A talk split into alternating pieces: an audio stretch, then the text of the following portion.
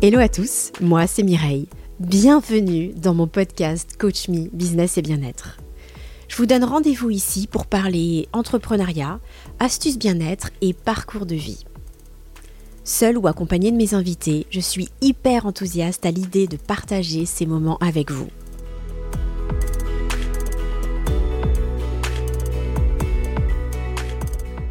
Aujourd'hui, j'ai l'immense plaisir d'interviewer Yann Baudouin, un entrepreneur avec de très belles valeurs. Avec la création de son entreprise Robert Bikes, il crée des vélos cargo électriques, robustes et très bien pensés, comme solution alternative à la voiture pour optimiser grand nombre de nos déplacements, tout en étant respectueux de l'environnement. Allez, je ne vous en dis pas plus, accueillons tout de suite ensemble Yann.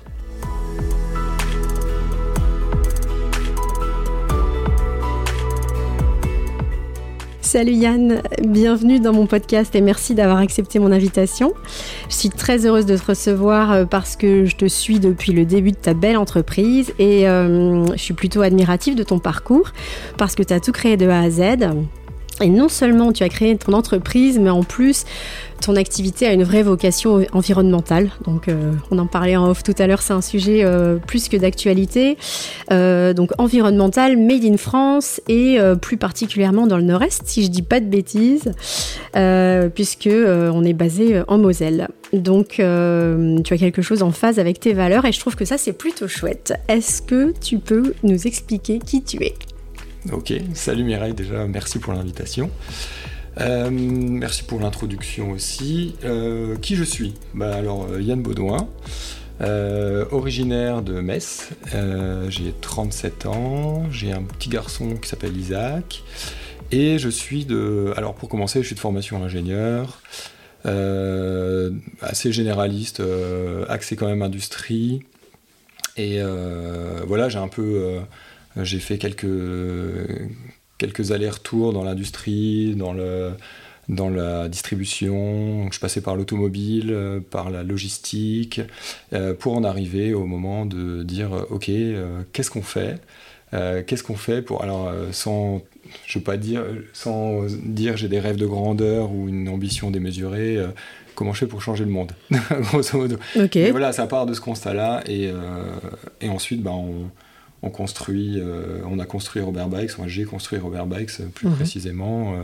mais tout ça, ça partait de, déjà d'un désir d'entrepreneuriat. Mhm. Et j'étais toujours dans la, dans la réflexion, l'idée révolutionnaire, le, le, truc qui va changer le monde en effet. en fait, j'ai jamais eu d'idée révolutionnaire, parce qu'au final, j'ai juste eu envie de faire quelque chose, euh, envie euh, de l'énergie pour le faire et euh, le besoin d'extérioriser quelque chose de cette manière. D'accord.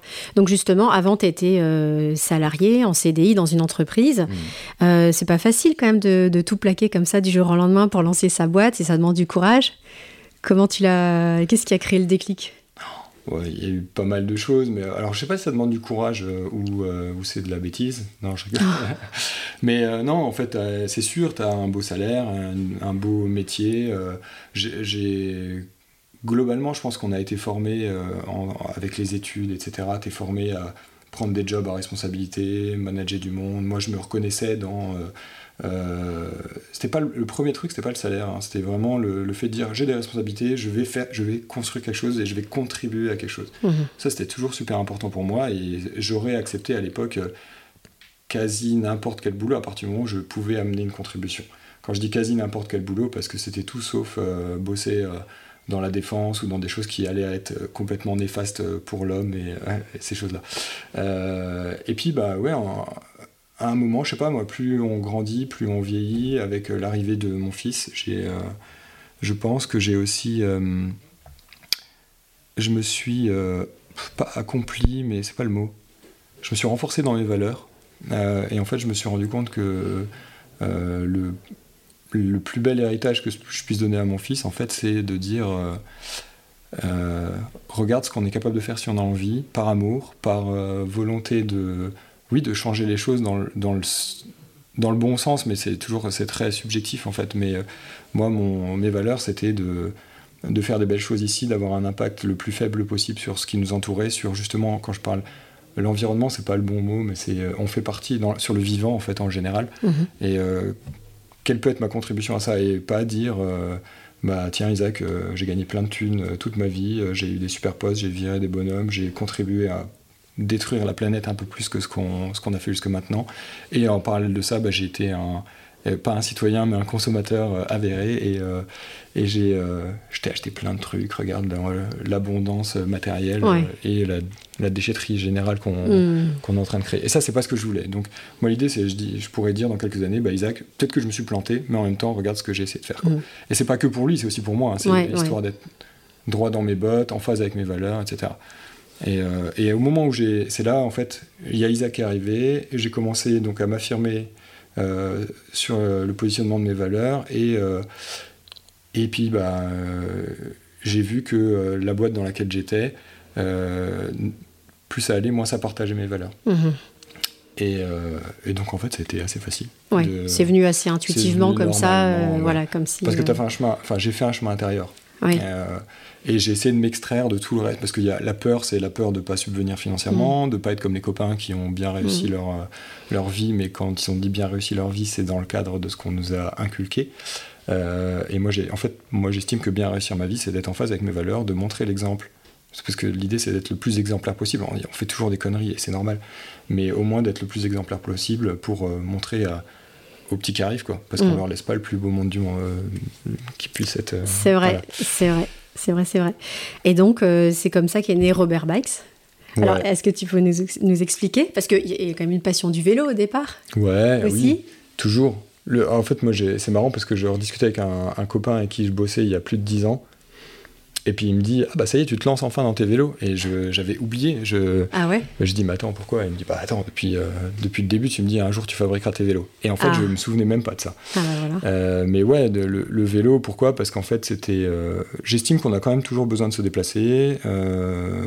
moi, tout ce qui roule, j'ai toujours bien aimé. J'ai. Mm.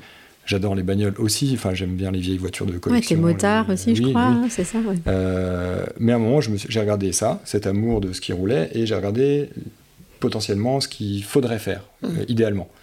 Euh, et euh, idéalement, c'est avoir moins recours à la voiture, à la moto, etc. etc. et dire bah, une des solutions de rechange, c'est le vélo.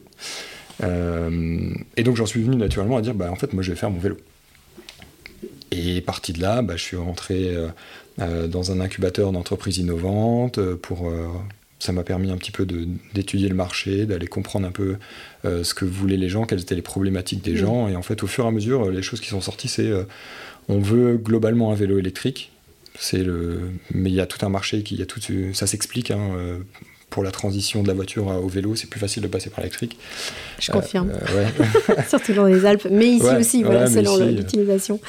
par contre, moi, j'étais pas pour de base. Le vélo électrique en tant que tel, juste pour, euh, entre guillemets, pour un transport qui permet de déplacer une personne, je me suis dit, bon, enfin, ça va. On arrive normalement à déplacer notre propre poids. Euh, mais voilà, c'était ce qui rentrait dans les critères. Et puis un deuxième critère, c'était, euh, alors il fallait que ce soit durable, etc. Avec tout ce qu'on peut mettre derrière durable, ça veut pas dire grand-chose et ça veut tout dire à la fois. et qui permettent de transporter des choses. Et donc en fait, en creusant, en regardant un peu ce qui se faisait, je me suis dit, bah oui, en fait, moi je veux pas mettre de l'électrification pour rien. Euh, et en même temps, je veux faire un vélo. Et comment on fait? Et en fait, c'est arrivé à peu près naturellement à dire, bah, en fait, ce qui répond à, ce besoin, c'est un vélo cargo. Hmm. Hein, qui permet un vélo utilitaire, donc qui va te permettre de vraiment remplacer la voiture, pas pour juste te trimballer toi, mais pour trimballer toi, tes enfants, du matériel, des affaires. Donc pour ça, il faut que ce, des courses. Hmm. Il faut que ce soit solide, il faut que ça puisse accepter du poids. Euh, mais quand on a du poids, c'est quand même mieux d'avoir une assistance. C'est sûr. Et donc, je, je bouclais la boucle. Oui, et puis tu élargissais au niveau de ton marché aussi. Forcément, tu ne tu touches pas la même population. Si tu fais l'électrique ou pas l'électrique, je ah, pense que là, en termes de moyenne d'âge, de, de, mobilité, etc., forcément, euh, tu ah bah, touches un plus grand nombre. Tu favorises l'accès, en tout cas. Voilà, euh, Et, euh, mais le vélo en lui-même, le vélo cargo, c'est une niche quand même, hein, aujourd'hui. Notamment en France. Oui, tu n'as pas trop de concurrence par rapport à ça. Je dis toujours... Ça reste quand même très ouais, Dans le monde, tu en as une quinzaine euh, ah qui fabriquent des vélos. Moi, je dis toujours, euh, tu veux acheter une cuisine à Metz, euh, il y a 15 vendeurs de cuisine à Metz. Donc, je veux dire, là, j'ai le monde avec 15, 15 fabricants de vélos. Alors, mais tout le monde va s'y mettre. Enfin, je veux dire, toutes les marques commencent à se mettre au vélo cargo, au biporteur, au long tail, etc. Mais c'est pas grave, en fait. Bah, T'es précurseur, et puis après... Plus ou moins. Plus ou moins, d'accord. Et alors, le nom Robert Bikes J'avais vu passer une newsletter, hein, je crois que tu as un petit peu communiqué sur un le sujet. tout petit peu, ouais. A- Est-ce que tu peux nous expliquer Parce que là, comme ça, entre Yann et Revers Bikes, euh, je vois pas trop. Ouais, ça partait de. Au début, j'ai. Alors, je- l'idée, c'était de. En fait, l'idée de base, c'est de dire. euh, Moi, je veux pas me prendre au sérieux.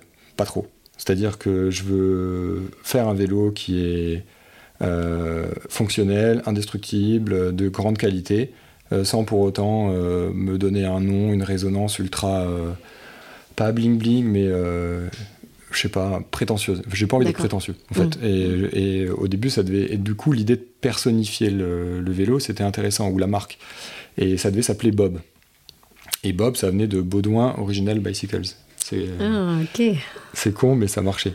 Mais, sauf que le bob.com, le nom de domaine, ça coûtait euh, extrêmement cher. Ah ouais. Et donc, Mm. je me suis dit, bon, avant, peut-être qu'il faut faire des vélos et vendre des vélos avant de s'acheter un nom de domaine super cher.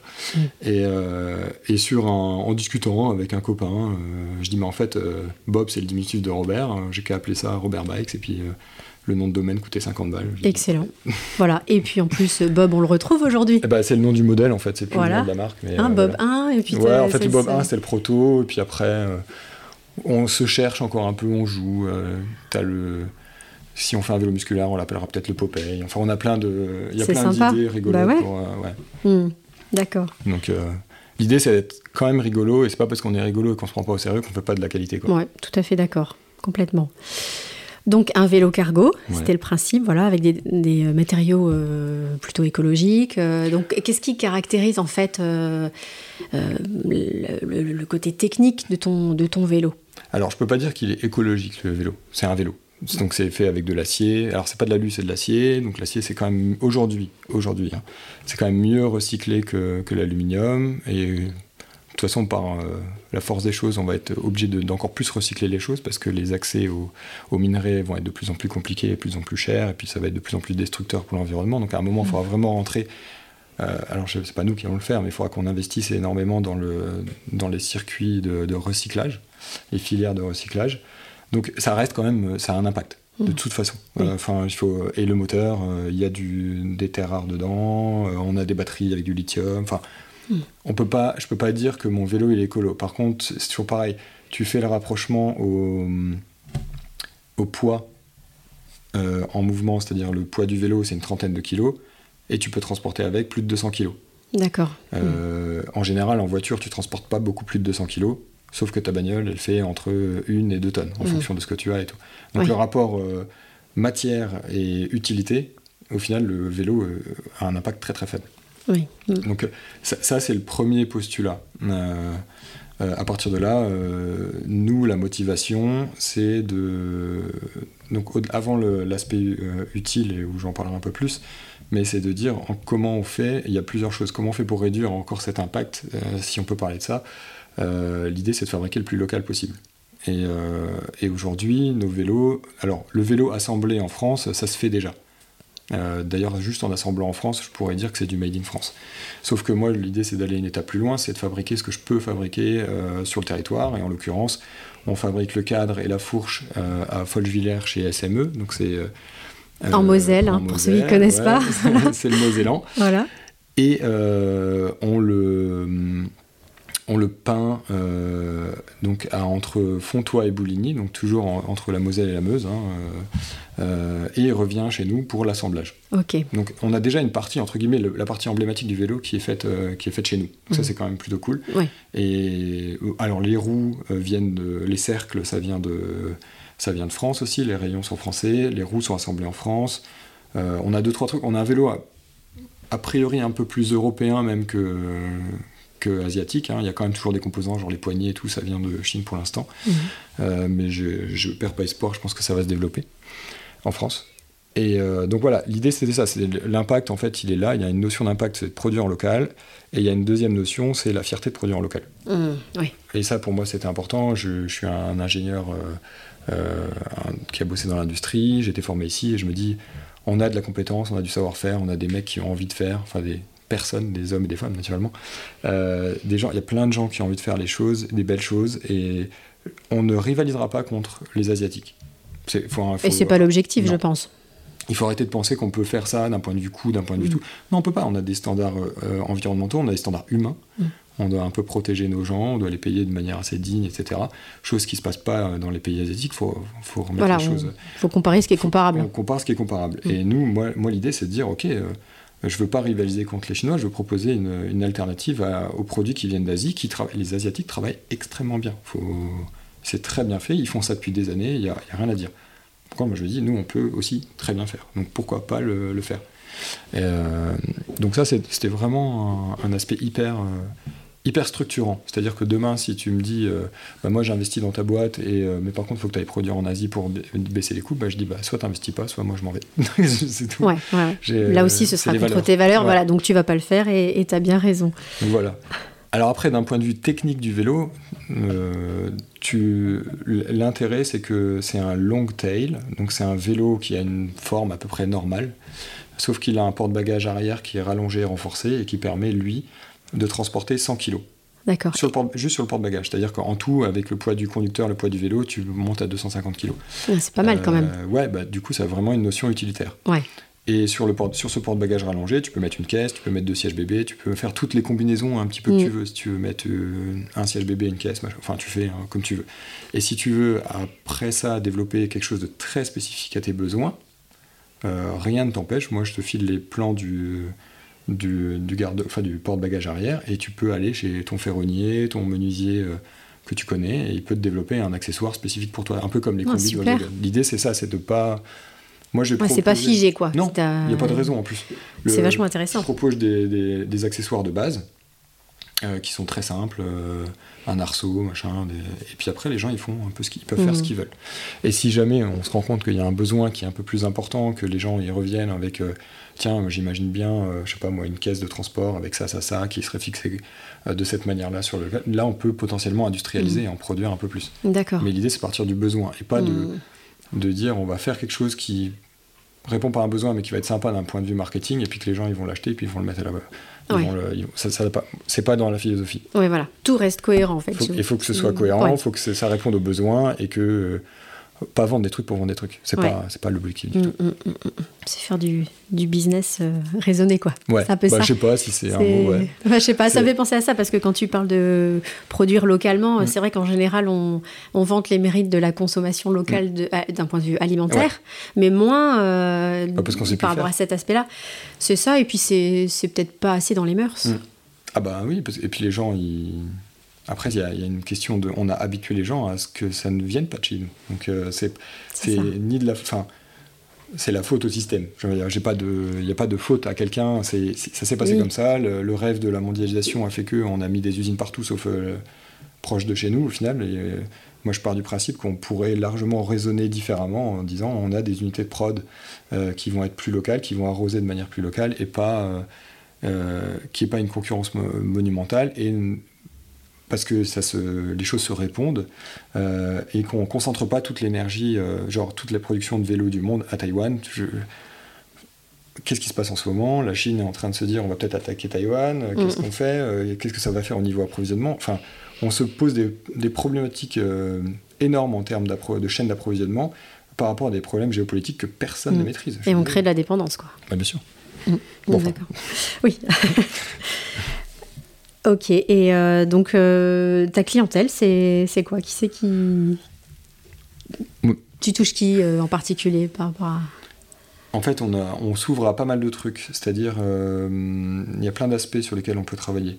Le, alors, le pre- la première démarche pour moi, c'était le client particulier, parce que moi, je m'identifiais au client particulier. Et les premières études de marché que j'ai faites, elles étaient chez les particuliers. Mm. Donc, particulier, c'est famille urbaine. Qui a un certain pouvoir d'achat quand même parce qu'il faut pouvoir s'acheter le vélo, Mhm. euh, quoique les choses se discutent, euh, surtout aujourd'hui avec les aides qui sont, qui sont mises en place. Et euh, l'idée, c'est de dire, la famille qui a deux voitures, par exemple, je remplace une de mes voitures, mais plutôt que de racheter une autre voiture, ben, je rachète un vélo à la place. Et donc un vélo, si on arrondit à 6 000 euros le vélo, ça paraît cher, sauf qu'une voiture, ça coûte à peu près 6 000 euros par an. Oui. Entre l'amortissement et en l'achat entretien, et l'entretien voilà. et tout ça. ouais. Et donc au final, en, en un an, un an et demi, euh, le vélo, il est euh, Mm. rentabilisé. Mais c'est un, ça demande un changement d'habitude, un changement de mœurs. Et, mais il y a des gens qui sont prêts à le faire. Hein. je, je, rencontre de plus en plus de gens qui se, qui se disent mais en fait les deux voitures j'en ai pas besoin j'ai limite pas besoin de voiture du tout donc euh, si on peut tout faire à vélo les gens ils vont consommer local donc ils vont aller ils vont plus aller dans les grandes surfaces ils vont peut-être aller euh, dans les petits magasins les petites épiceries locales et en fait au final ils arrivent à concentrer leur vie euh, leur vie de tous les jours quotidienne dans un périmètre qui est largement gérable à mmh. vélo mmh. d'accord oui c'est vraiment un changement de mentalité quoi ouais mais ça, c'est un des premiers clients. Ouais. Et le deuxième, la deuxième partie, c'est la partie un peu plus. Euh, alors, on a vendu des vélos déjà à euh, destination Amnéville, par exemple. Mhm.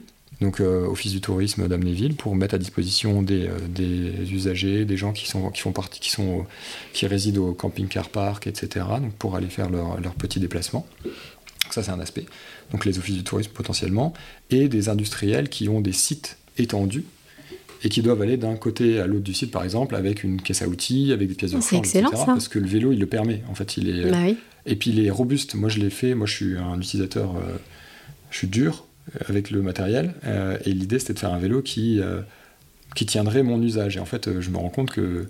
Tu l'as un peu maltraité et il a tenu le choc. ça tient. et. Mais je l'ai fait pour ça aussi. Je l'ai fait pour qu'il soit très robuste. et donc, du coup, il peut répondre à une demande industrielle aussi. Sympa, c'est hyper original. Et donc là, tu, tu touches euh, petit à petit. Euh, ouais, on, commence à rentrer vers des. Là, on va discuter un petit peu avec euh, des, des sites industriels du coin mhm. pour essayer déjà de leur faire prendre conscience parce que c'est typiquement là, on est on défriche quoi. Hein, c'est. Mhm. T'as pensé à prendre des vélos à la place de prendre les kangous Ah non, tiens, pourquoi pas. Mais après, il y a des choses à, à régler, hein, de la sécurité, des choses comme ça, mais on y viendra.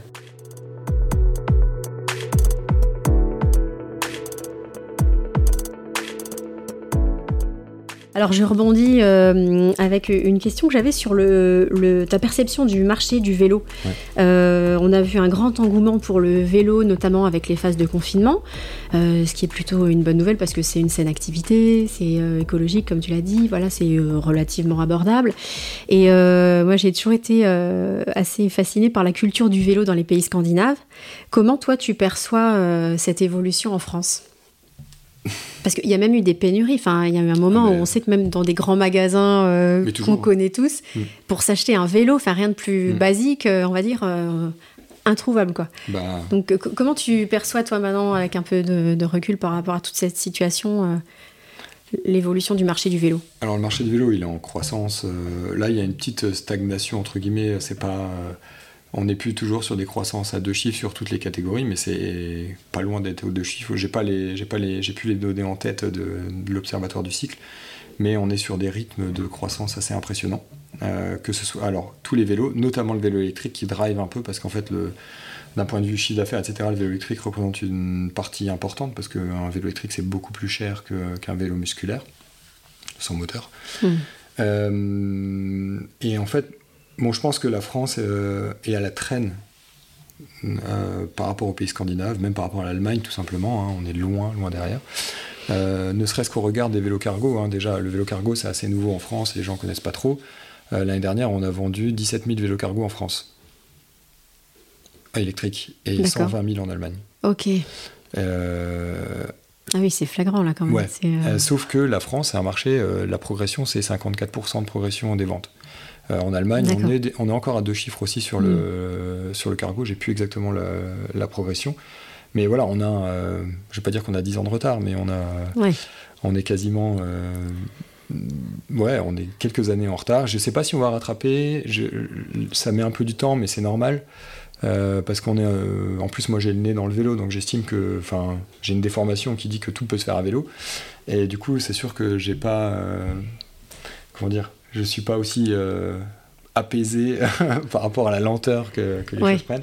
Par contre, je sais qu'il y a des initiatives qui sont prises, il y a des choses qui sont faites. Alors, au-delà du truc politique, euh, politicien, euh, de, de dire on fait tout pour le vélo, etc., moi je veux voir des, des faits.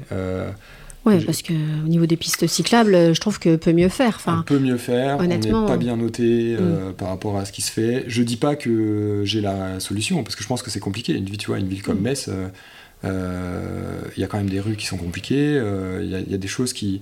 Il faut repenser les choses. Ce qu'il faut imaginer, enfin moi ce que j'imagine toujours, c'est le vélo, c'est pas forcément de la balade. C'est, tu vois, moi je travaille tous les jours avec le vélo. Et l'idée, c'est que je veux aller le plus vite possible pour aller au travail. Et c'est pas une balade, je veux pas mettre une heure alors que je mets un quart d'heure normalement. Ouais, euh, bien si sûr. je prends la route super dangereuse des voitures. Oui. Euh, une fois qu'on a dit ça, euh, il y a un effort énorme. Il y a le plan vélo du gouvernement qui, est, qui vise à augmenter encore la part du, du cycle, que je ne trouve pas assez ambitieux. Euh, on parle de décarboner l'industrie, enfin décarboner l'industrie et décarboner euh, les émissions, enfin réduire les émissions, etc.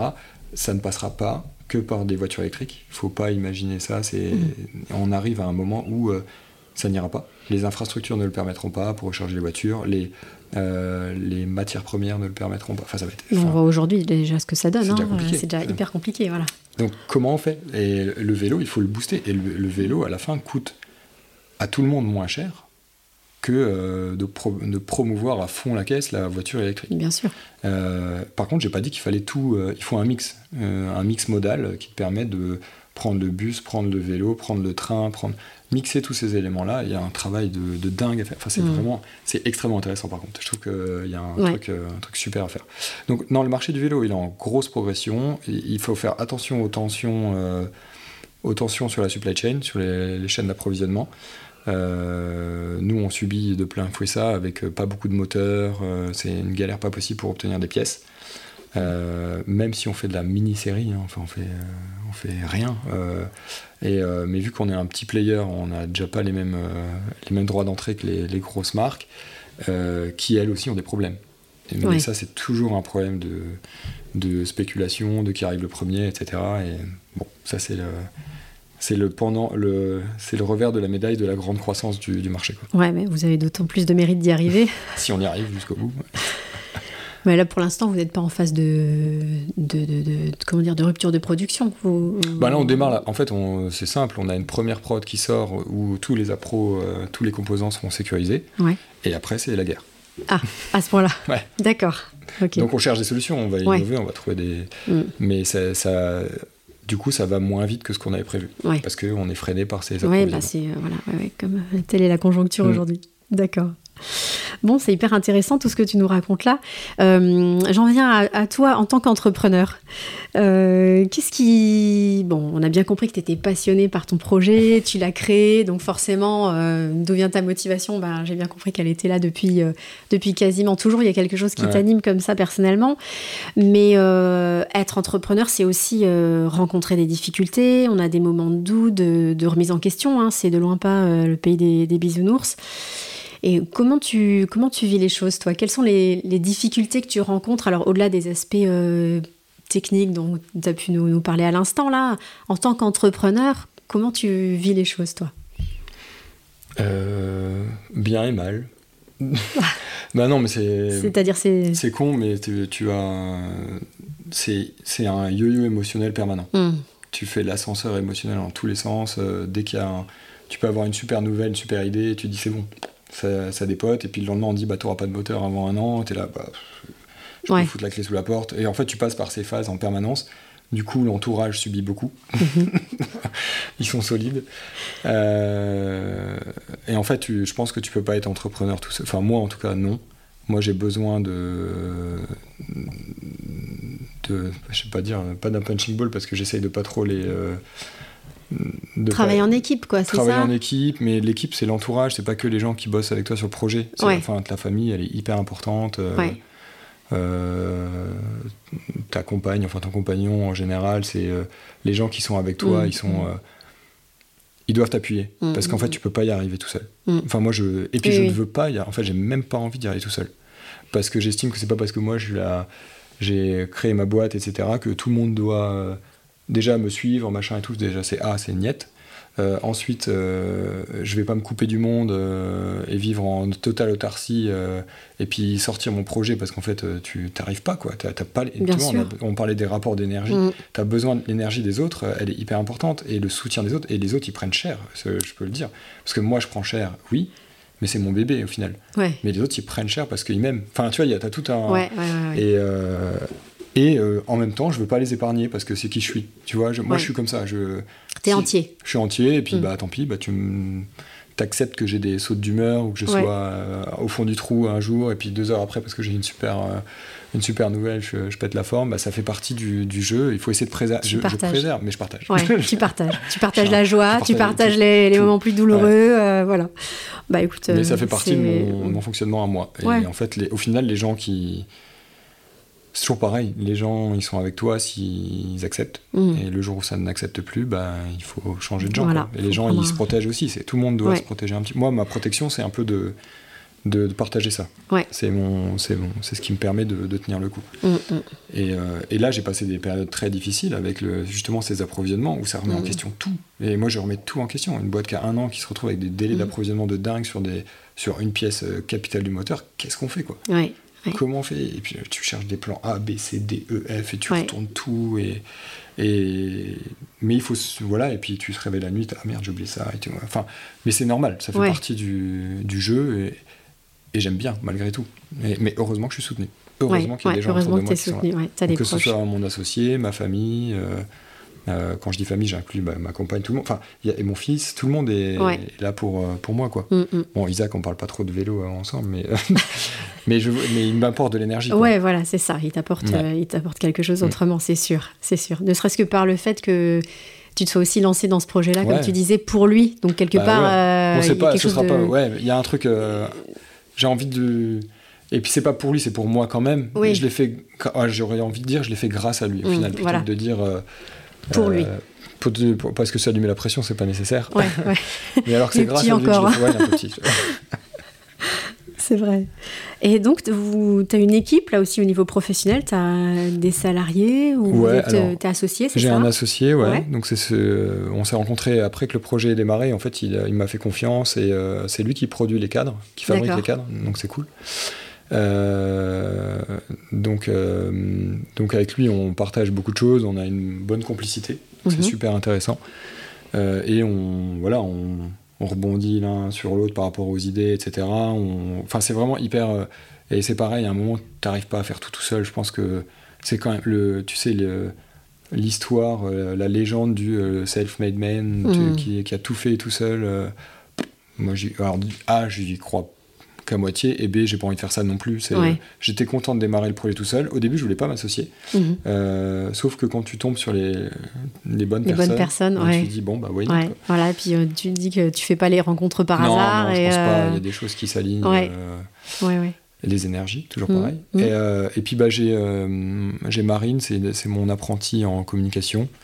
mais qui finit son apprentissage bientôt. Mais en tout cas, elle a énormément contribué et œuvré à ce que ça fonctionne et du coup, ça fait partie de la force de, bah oui. du truc. Ouais, tu as une belle communication là sur les réseaux, ton site. Euh, c'est pas mal, c'est pas sympa. C'est pas ultra intense, mais parce que faut. Bah, ça prend énormément de temps. Et puis euh, on peut pas tout faire, et puis on mm. a on avait plein plein de projets en parallèle, donc euh, voilà. Mais c'est ça. Disons que ça a contribué à faire quelque chose de bien, et puis bah, demain il faut développer la boîte, il faut des personnes qui m'aident à faire l'assemblage des vélos, le SAV, le développement. Enfin, il y a L'idée, c'est de construire une vraie équipe euh, autour, de, hmm. autour des valeurs. Ouais, D'accord, c'est sympa. Oui, donc c'est ce que tu disais, hein, c'est l'ascenseur émotionnel au niveau des, difficultés. Et puis euh, pour toi, la clé, c'est d'être bien entouré. quoi. Hmm. C'est vraiment ça. Et euh, comment tu vois l'avenir de Robert Bikes dans 5 ans, 10 ans par exemple? Hmm. bah, L'idée, nous, c'est de... Alors, on a une idée assez assez simple du, truc, c'est on veut pas euh, aucun de nous deux en termes d'associés, Sébastien et moi, euh, on veut pas devenir euh, Jeff Bezos, Elon Musk et tout, on a rien à foutre de ça. On veut faire des beaux produits, on veut pas pousser à la surconsommation et vendre des trucs qui servent à rien aux gens. donc le discours permanent de il faut de l'innovation technologique et des trucs comme ça, on n'y croit pas et on veut pas rentrer là-dedans. Peut-être qu'on aura des des phases où on va innover technologiquement parlant, mais pour euh, toujours dans cette, euh, dans cette notion de dire euh, on fait quelque chose de durable, de robuste, de facile, de réparable, et pas quelque chose de jetable. Donc si on mm. innove dans la technologie, c'est pour remplir ces valeurs-là. Et, et peut-être qu'on sera amené à le faire pour peut-être contourner des problématiques. Mm. Quand on parlait d'approvisionnement, de choses comme ça, de contourner des problématiques d'obsolescence programmée. Il y a plein plein de choses mm. qui, auxquelles on fait face aujourd'hui et qui vont potentiellement... Euh, c'est un exemple, hein, mais on a un moteur Bosch sur le vélo. avec la fixation sur le cadre du moteur Bosch, elle est complètement liée à ce moteur-là. Mm. C'est-à-dire que demain, si Bosch dit bah, eh, on arrête de faire ça, c'est foutu. Mm, Donc là, potentiellement, on doit peut-être un petit peu innover techniquement pour essayer de trouver des, des contournements à ça. Parce que l'idée, c'est de pas mettre les gens dans l'embarras en disant bah écoute, désolé, mais ton vélo, tu peux le jeter à la poubelle parce que parce qu'il n'y a pas de moteur. Il n'y a plus, le, plus les moteurs, et puis Bosch a décidé de le passer à une nouvelle génération. Et puis, euh, ouais, ce serait dommage, c'est sûr. Et ça, c'est pas cool, et c'est un peu ce que les, des grands comme Apple, etc., font quand ils disent bah nous, en fait, on est sur cette prise-là pour brancher l'ordinateur, et c'est que Apple qui fait ça, donc tu es obligé, tu changes d'Apple, bah, tu es, obligé de racheter tout ce qui va. Enfin, voilà. Mm. Et ça, l'idée, c'est de contourner un peu ça. Donc potentiellement, là, il y a un petit peu d'innovation à faire, mais mm-hmm. globalement, on est plus sur le low-tech et sur le le truc qui, va, qui est increvable. Quoi. D'accord. Donc, euh, ouais, dans, 5-10 ans, c'est... Euh, c'est d'autres modèles, mais toujours avec cette notion de durabilité, c'est-à-dire euh, tu, tu peux... Tu, peux, tu pourras peut-être passer d'un modèle très standard à un truc un peu plus puissant pour transporter du poids, des choses comme ça. Ouais. L'idée, c'est peut-être de travailler un peu sur des services ou un peu à la carte. Ouais, euh, comme tu disais tout à l'heure. Ouais, tu, tu évolues avec le vélo, tu, mm. euh, mais toujours en maîtrisant la chaîne, c'est-à-dire euh, tu, demain tu m'achètes un vélo type A, je ne vais mm-hmm. pas dire de nom, et puis et tu me dis, bah Yann, j'aimerais bien passer au type B, euh, comment on fait? Bah, Je te dis, bah renvoie-moi les composants, euh, hmm. on change les composants que tu veux changer, et moi je, je réintègre, je transforme, et je réintègre, je jette pas, je, hmm. je, je, recycle en fait. Euh. et c'est toujours de rester dans ce cercle un peu vertueux et, et pas pousser les gens à la consommation, parce qu'en fait, tu sais, quand on parle de, des ressources de la Terre, à un moment, une fois que c'est produit, il faut peut-être arrêter d'aller chercher des nouvelles ressources. J'ai un prof d'éco qui disait comme ça, rien ne se perd, rien ne se crée, tout se bah, transforme. enfin, voilà, c'est connu, mais euh, ouais, c'est ça. Je sais pas si c'est ambitieux, je pense que c'est juste le minimum que je puisse faire. C'est de bon sens. Ouais, mais c'est le minimum à faire. Je me dis, il faut se poser toujours la question de quelle est l'alternative, comment on fait pour pas.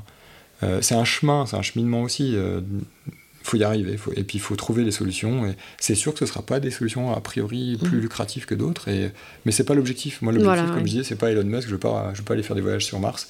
Euh, moi, je veux juste manger, que Isaac il ait ce qu'il faut pour vivre, euh, aller boire des coups une fois de temps en temps. Mm. Et puis le reste, euh, j'ai, pas besoin. Quoi. Enfin, mm. faut, faut être sobre un peu.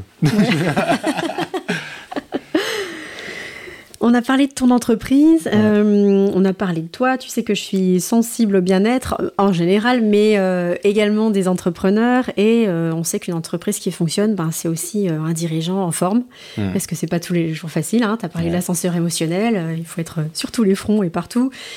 Est-ce que tu peux nous livrer tes astuces bien-être? Est-ce que tu as des rituels Est-ce que tu pratiques certaines choses? Yoga. Yoga, voilà, par exemple. Ouais. Euh, ça fait longtemps que je l'ai pas fait, mais normalement je fais de la méditation aussi. Mhm. C'est vachement dur. C'est vrai? Ah ouais, De quoi De trouver le temps ou... Ah, ah c'est bah, de déconnecter. une fois que tu trouves le temps, c'est bien. Et ensuite, tu, te mets, tu rentres en méditation et puis être dans le moment présent euh, et essayer d'éviter d'avoir toutes ces pensées parasites, c'est hyper chaud quand tu turbines, quoi. Mais je trouve que l'exercice. Et du coup, ça fait longtemps que je l'ai pas fait et il faut que je m'y remette parce que c'est hyper. Enfin, Raison de plus, peut-être. C'est peut-être justement parce que ça turbine que, ça ferait du bien. Que ça fait du bien. Non, mais de toute façon, il n'y a rien sans rien. Enfin, c'est sûr que tu, tu rentres dans. Euh, as une espèce de. Tu te donnes une, une plage euh, d'apaisement total et c'est. Mais c'est pas évident. Faut, voilà, non, c'est vrai. Et ça n'a rien de euh, olé olé, euh, tu sais. Euh, mhm. je sais pas quoi, mystique, tu... non, mais c'est pas ça, c'est juste tu te poses, tu prends le temps, tu respires, tu essayes de vider un peu, de faire de la place. Et en fait, ça, rien que ça, c'est un exercice. Mhm. Parce que tu as tendance à cérébraliser, à mentaliser Intellectualiser tout. tout, ouais, ouais, ouais, Et ça, il faut une pause, des fois. Ouais. Donc ça. Il faut que À refaire, c'est ça. Et le yoga, ça tu pratiques toujours? Ouais, alors là j'ai raté la séance de hier, mais sinon ouais, euh, une fois par semaine, ça me suffit. Je suis pas du tout souple et tout, mais ça fait partie de ce. Bah, c'est pas grave, hein. Euh, c'est pas. Il n'y a euh, pas d'enjeu. non, non, Voilà. Mais, mais voilà, c'est extrêmement bien. Justement, ça contribue à vider un peu la tête. c'est excellent. Et, et c'est marrant parce qu'au début, je, je me disais non, ça va pas. C'est trop mou, ça va pas me plaire. Et, mm. et, en fait, ça me plaît beaucoup, beaucoup. C'est vraiment bien. Hmm. Il y a différents types de, de yoga. Donc, je ne peux euh, pas dire quel type je fais, mais euh, je fais avec euh, Pierre Bovy, je fais de la pub. mais non, c'est excellent. Ouais. Et donc tout à l'heure, on parlait des doutes et des difficultés de l'entrepreneur. en quoi est-ce que ça t'aide justement à, trouver un équilibre? J'aime bien faire le pont, bah, tu sais, entre business et bien-être. Est-ce mm. que, bah, selon toi, ça existe déjà? Oui, mais en fait, c'est un... si. Je pense que, mais je pense que, comme je disais tout à l'heure, c'est un exercice, c'est un travail en plus à faire.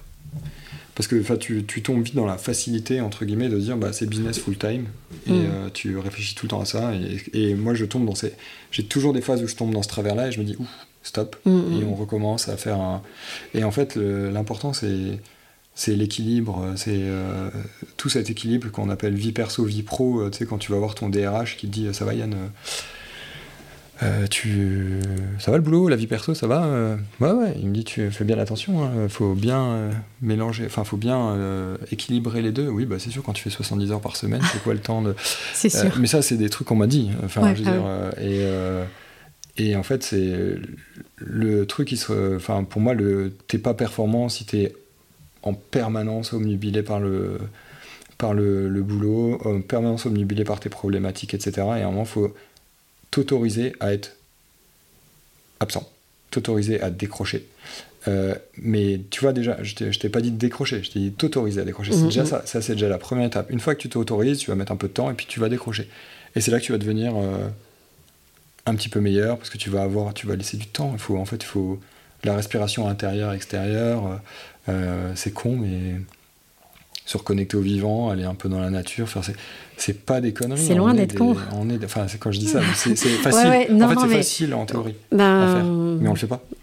Ouais, mais c'est dommage en fait. C'est vrai. Bah ouais, ouais c'est ça. Même pour la prise de décision, la prise de recul, de toute façon, c'est une erreur de croire qu'on est performant 9-10 euh, heures euh, dans la journée. À bosser non-stop, c'est c'est juste euh, inhumain, c'est pas possible. Moi, j'ai un niveau d'attention en plus d'un enfant de 2 ans. un quart d'heure, je m'ennuie. Enfin, je, enfin, et mm. tu vois là, c'est marrant, mais je suis allé bosser sur euh, un terrain familial euh, qui est en friche totale, où je bosse, je nettoie et tout. Et en fait. Euh, c'est là que tu as des super idées. Génial. Et ben ouais, des, choses, des, choses, arrivent, des choses. Mais tu penses, tu penses à rien, mm. tu es en train de. Tu coupes des branches, tu essaies de ne pas te faire écraser par un, attaquer par un sanglier. Mais je sais pas, t'es, mm. sans détruire, c'est pas une question de détruire la nature parce que tu coupes des branches, c'est une question d'entretenir les choses, de te poser, d'être, de te recentrer en fait. Mm. Et en fait, la, la nature, le, vivant, euh, on se remet au centre du vivant. Enfin, au centre de la, enfin, on est dans une chaîne, on se remet à notre place dans la chaîne. on n'est pas au centre des choses. Mm. On, a l'impression d'être au centre du monde, mais en fait, c'est pas vrai. Mm. Euh, le monde, il s'en fout qu'on crève, enfin, concrètement. Hein. Euh, sauf que je pense que ça, ça fait partie du recentrage et il est hyper important de se retrouver. Où est-ce qu'on peut retrouver tes vélos? Où est-ce qu'on peut les acheter?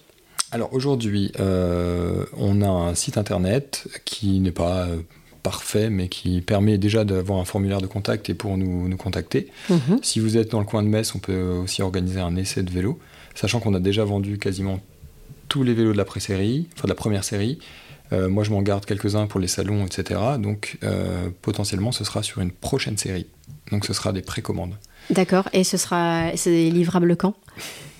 Si tout va bien, euh, premier semestre 2022, 2023, pardon, on est déjà, comme je disais, avec les approvisionnements qui sont compliqués, etc. D'accord. Euh, mais j'exclus pas qu'on ait d'ici là un nouveau modèle qui permette de, de, pallier à ça. Mais je peux pas, je peux pas le dire encore, je m'avance pas. Ouais, ouais, d'accord. On sait pas, on sait pas où ça va pour l'instant tout ça. Mhm. Euh, je préfère pas donner, annoncer une date à quelqu'un et puis créer de la déception, c'est pas cool quoi. Euh, par contre, on aura des vélos qui vont sortir. et il faudra peut-être un peu patienter. D'accord. Bon, promis, dès que tu sors Popeye, je veux l'essayer. Ah oui. tu parlais de Popeye tout à l'heure. Euh, bah écoute Yann, je te remercie beaucoup d'avoir répondu à mes questions. Merci pour ton témoignage. Euh, je pense que ça va grandement intéresser euh, eh ben, toutes les personnes qui partagent ta philosophie de vie et tes valeurs. Et donc c'était vraiment un, très beau moment d'échange. Et puis je pense que ça donnera aussi quelques clés à de, futurs entrepreneurs qui pourront bah, voir le, le, type de difficultés qu'on peut rencontrer et puis surtout les, où puiser ses, ses ressources et son énergie Merci beaucoup et puis surtout euh, longue vie à Robert Bikes et puis euh, plein de bonnes choses dans ton entreprise. Merci beaucoup.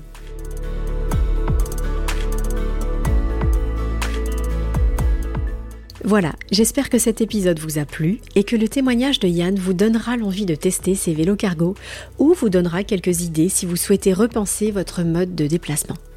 Vous pourrez retrouver plein d'infos sur Robert Bikes sur les réseaux sociaux ou sur le site internet www.robertbikes.fr. N'hésitez pas à partager, liker, commenter cet épisode ou à vous abonner à mes podcasts pour me soutenir. Je vous souhaite une excellente journée et surtout, prenez soin de vous.